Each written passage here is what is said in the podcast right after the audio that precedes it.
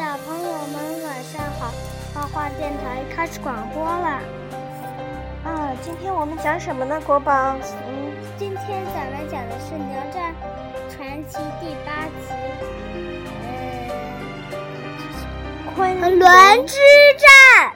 对啦，今天呢，画画电台接着给大家讲《哪吒传奇》的昆仑之战。啊，昆仑之战呀，啊。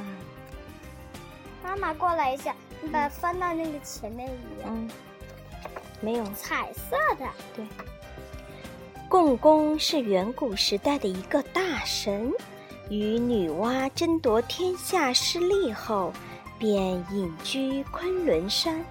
石矶无奈之下投奔共工，企图以盘古石做诱饵，让共工与女娲、哪吒作战。谁料共工对争夺天下早已不感兴趣，石矶再次搬弄是非，在共工面前造谣中伤哪吒。哪吒和杨戬被昆仑山的岩山弱水所拦，哪吒不知底细，沉入弱水，幸而被杨戬救起，回到了岐山。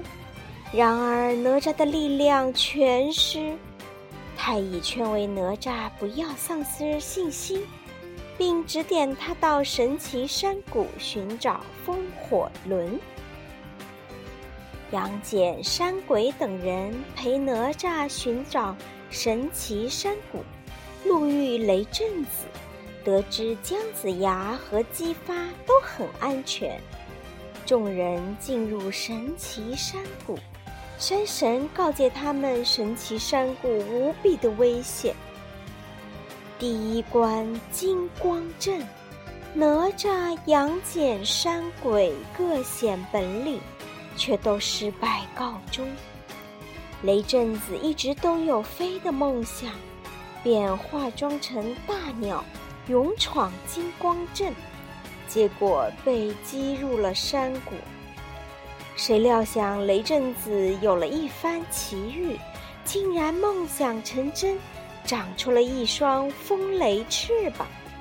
雷震子带领大家闯过了金光阵，哪吒接着又面临化为灰烬的危险，要从漫天遍野的大鼎中选出唯一盛有风火轮的那只大鼎。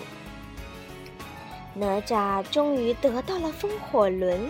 恢复了力量，他再赴昆仑山，在小龙女的帮助下渡过了弱水，又凭借风火轮跨过了岩山。妈妈，嗯，你看这四个怪兽。对，共工放出了魑魅魍魉四大妖怪来对付哪吒。嗯，不是共工。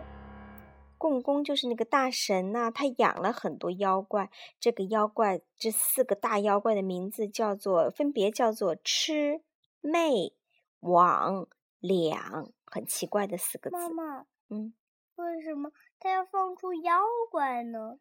他想阻阻拦哪吒他们呀。哪吒在小龙女的帮助下打败了吃怪，赢得了昆仑山动物们的信任。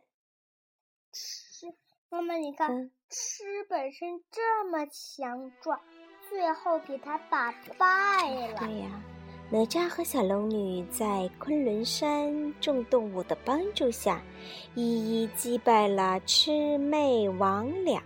魅，妹妹，你看，魅是鸟。